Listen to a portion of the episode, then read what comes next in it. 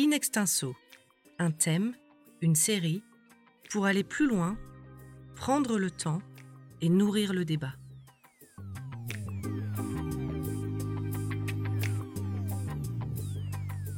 Dans ce quatrième épisode de notre série consacrée à l'économie comportementale, Sylvain Max, Burgundy School of Business, et François Cochard, Université de Bourgogne-Franche-Comté, décryptent les différences entre les hommes et les femmes dans leur rapport à la compétition.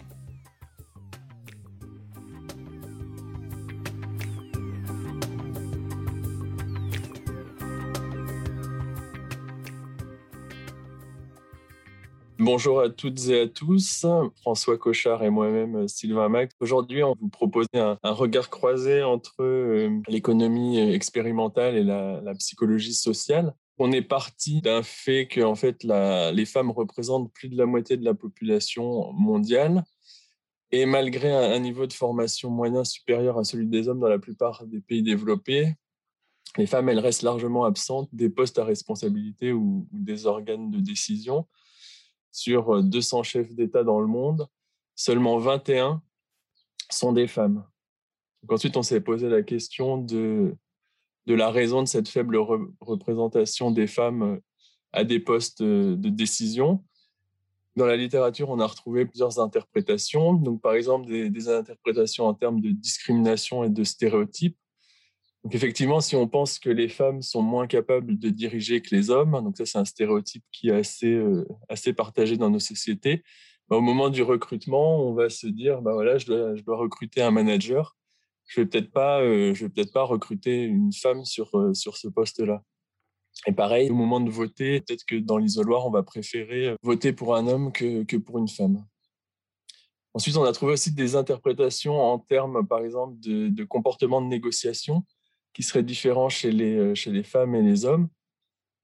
Par rapport au comportement de négociation des femmes, on a, on, a trouvé qu'elles étaient moins susceptibles que les hommes euh, d'engager des négociations euh, autour de leur, de leur salaire, que ce soit durant leur, leur carrière professionnelle ou même à la sortie des études.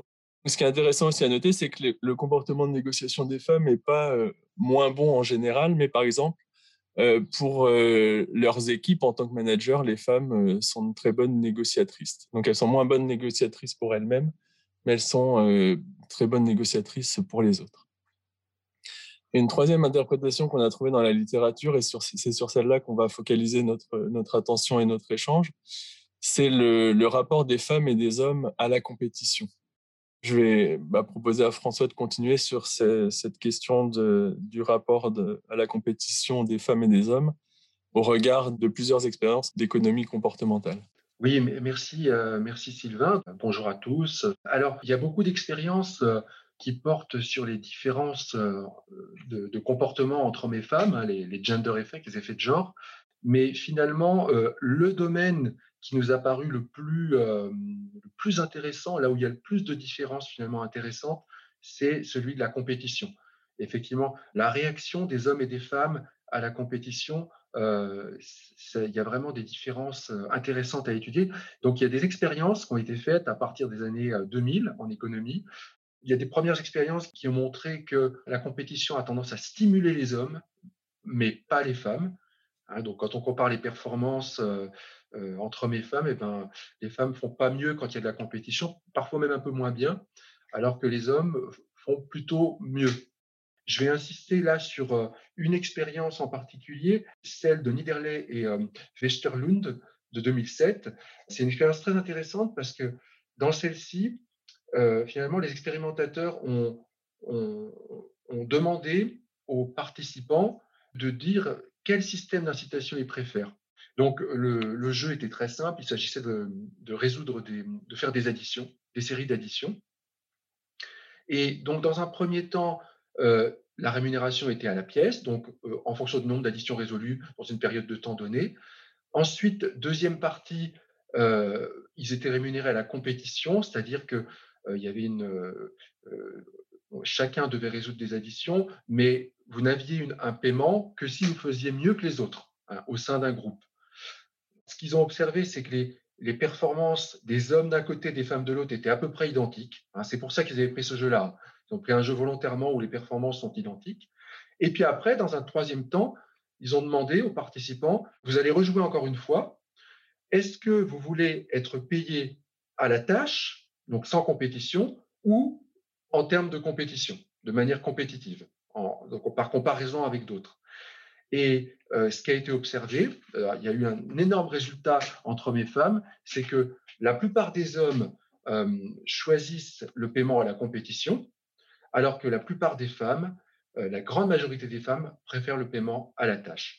Donc, cette expérience, hein, faite très finement avec un protocole très poussé, montre vraiment clairement que les femmes fuient la compétition. Elles n'aiment pas la, compétition alors que les hommes l'apprécient euh, plus tôt.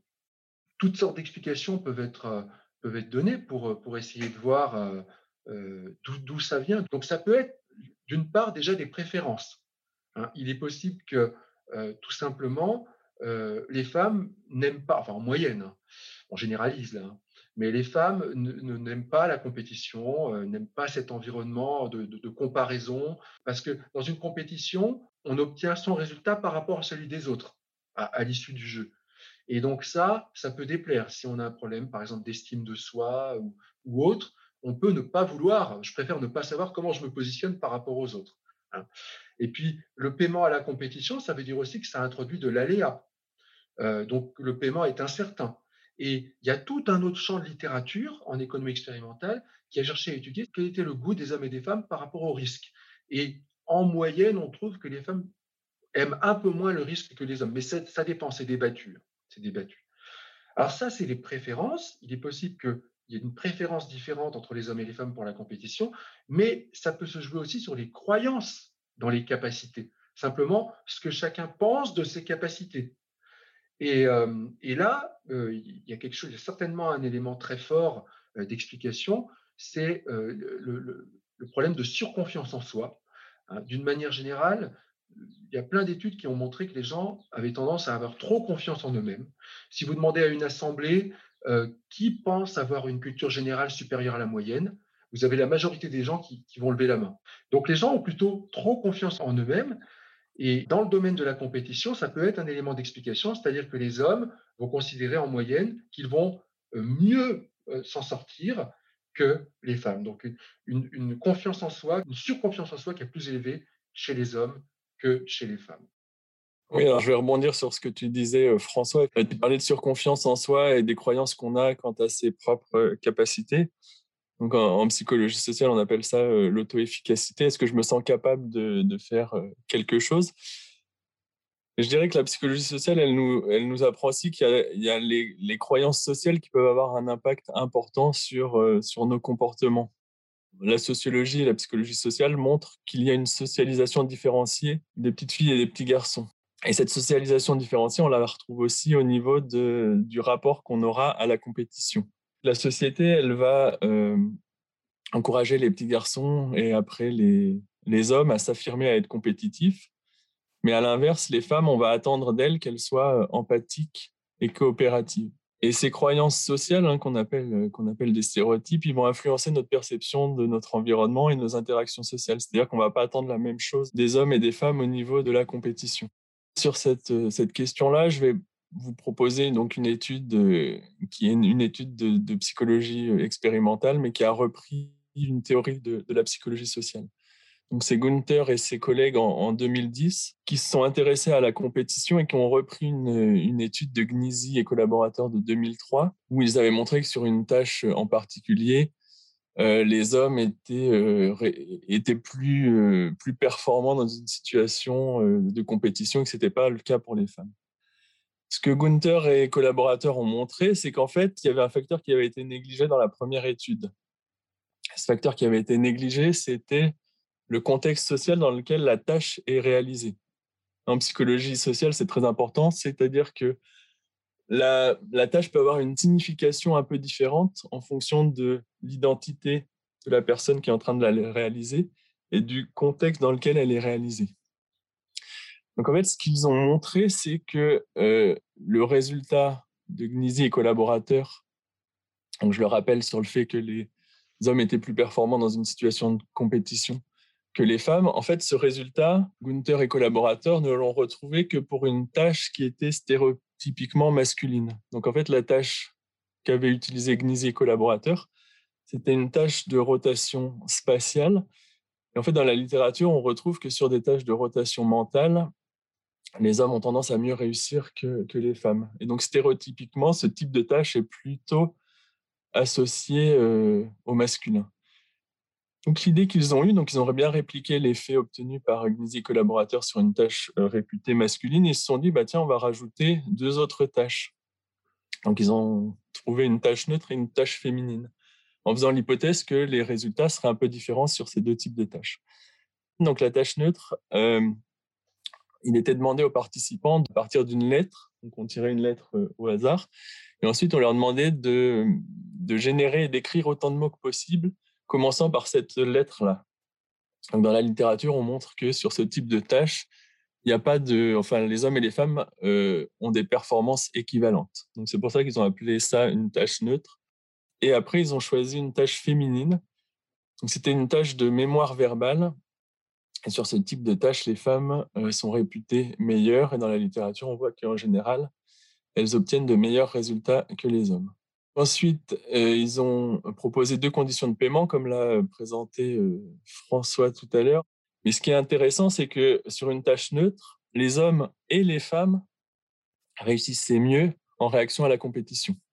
Et pour la tâche féminine, cette fois-ci, c'était les femmes, mais pas les hommes, qui réussissaient mieux en réaction à la compétition. Donc les auteurs interprètent ces, euh, ces résultats en termes de menace du stéréotype. Donc c'est ce que je vous disais tout à l'heure sur donc, c'est une théorie de la psychologie sociale. En fait, euh, ce qu'on observe, c'est que le, contexte dans lequel la tâche est réalisée ou la signification de la tâche a un, impact important sur la réaction à la compétition. Les femmes ont tendance à éviter la compétition dans un domaine qui est réputé masculin. Les hommes, à l'inverse, ils vont plutôt essayer d'éviter la compétition dans les domaines qui sont réputés féminins. Donc vous voyez, en fait, on a intériorisé les stéréotypes qui vont exister par rapport à notre groupe social d'appartenance et on va éviter les domaines pour lesquels notre groupe est réputé moins bon. C'est ce qu'on appelle en psychologie sociale le désengagement. Le fait d'être évalué dans un domaine pour lequel notre groupe social est réputé moins bon, ça va créer une pression supplémentaire liée à la crainte de confirmer le stéréotype négatif qui existe pour notre groupe. Donc c'est pas parce que j'appartiens à un groupe social donné que je vais être toujours bon moins bon dans la compétition, mais ça sera dépendant du, du contexte. In extenso, un thème, une série, pour aller plus loin, prendre le temps et nourrir le débat. On a avancé hein, dans, la, dans la réflexion, hein. ça veut dire qu'il y a des tâches qui sont plus masculines, d'autres plus féminines, mais malgré tout, il reste toujours une question quand même si on prend une tâche, masculine ou féminine, une grande question euh, qu'on trouve en philosophie, c'est toujours celle de, de l'inné et de l'acquis. Est-ce qu'il y a des différences qui sont vraiment naturelles, qui sont héréditaires, génétiques, ou est-ce que c'est la société? Est-ce que ce sont les institutions, l'éducation, qui font qu'il y a des tâches masculines et des tâches féminines?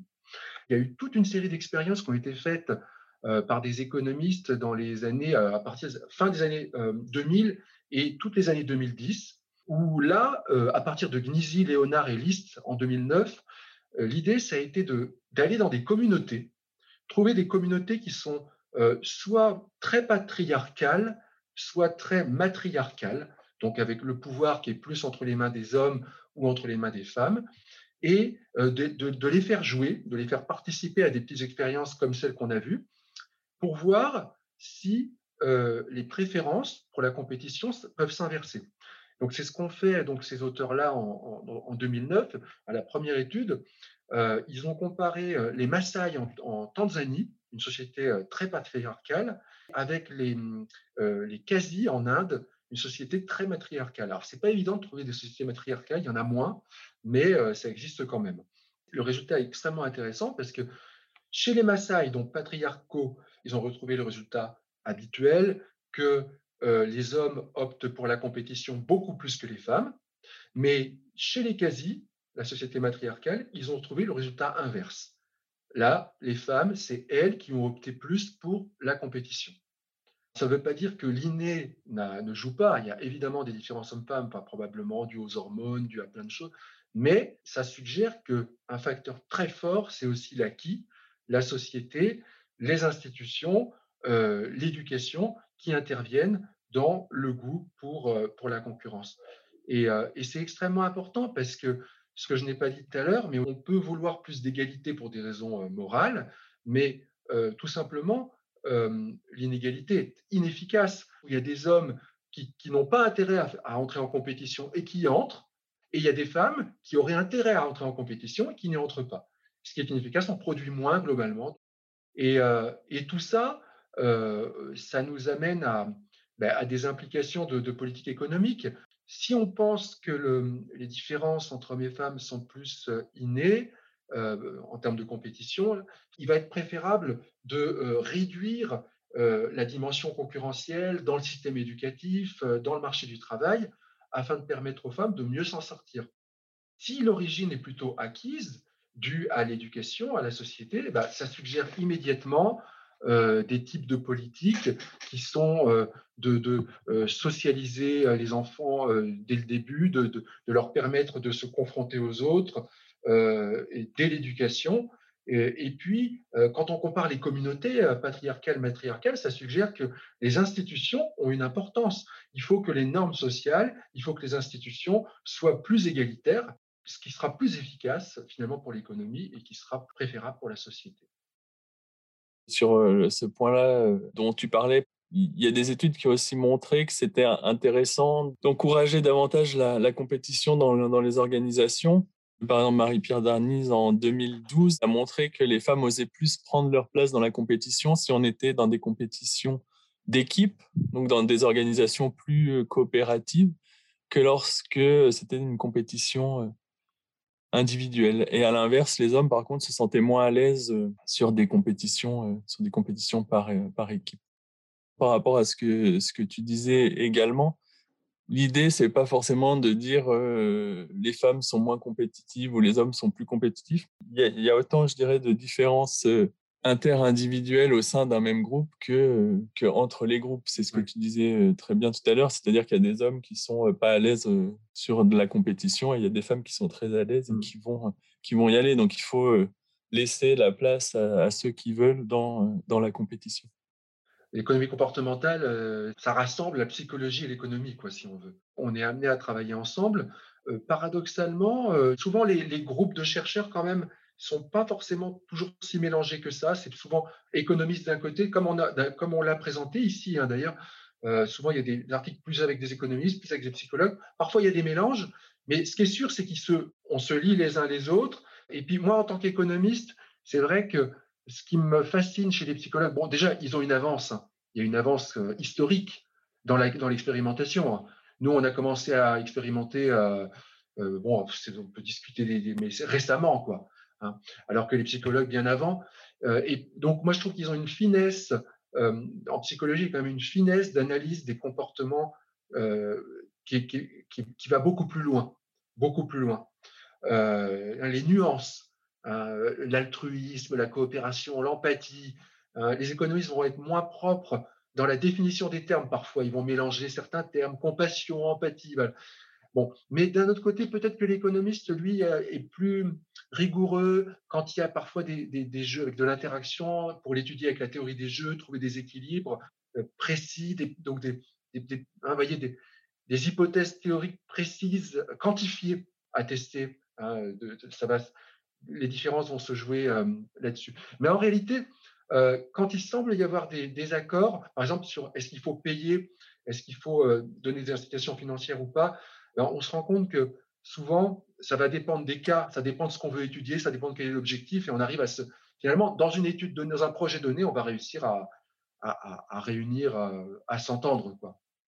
À un moment, les, limites de l'homo economicus, bah, les, les, économistes sont allés voir un peu ce que faisait la, psychologie, notamment hein, euh, Daniel Kahneman, qui est le seul psychologue à avoir un, un prix Nobel, parce que le prix Nobel de psychologie n'existe pas. Donc nous, on est très fiers d'avoir un, psychologue prix Nobel d'économie. Mais je dirais qu'après, c'est. Euh, alors, on n'a pas forcément le, même, euh, le même jargon. on fait pas forcément toujours. on a des, prémices qui sont un peu différents. Hein. Les, économistes n'aiment pas mentir dans, dans, les expérimentations, alors que les psychologues font ça couramment. Mais je dirais qu'à un moment, voilà, on arrive à trouver. On, a le même objet d'étude en fait. Je dirais qu'on s'enrichit des, des, approches de l'autre. Je dirais aussi, c'est que, enfin, pour ma part, moi, je me suis retrouvé dans un laboratoire où il y avait beaucoup d'économistes, donc à un moment, il faut, il faut publier et travailler avec eux. Donc, on s'adapte et ils s'adaptent aussi et on arrive à faire des choses plutôt intéressantes. Et nous vous donnons rendez-vous pour conclure notre série sur l'économie comportementale avec un cinquième épisode qui sera consacré aux enseignements de la discipline sur la question de la morale. Retrouvez tous nos podcasts sur theconversation.fr. N'hésitez pas à les commenter et à les partager. Merci de votre écoute.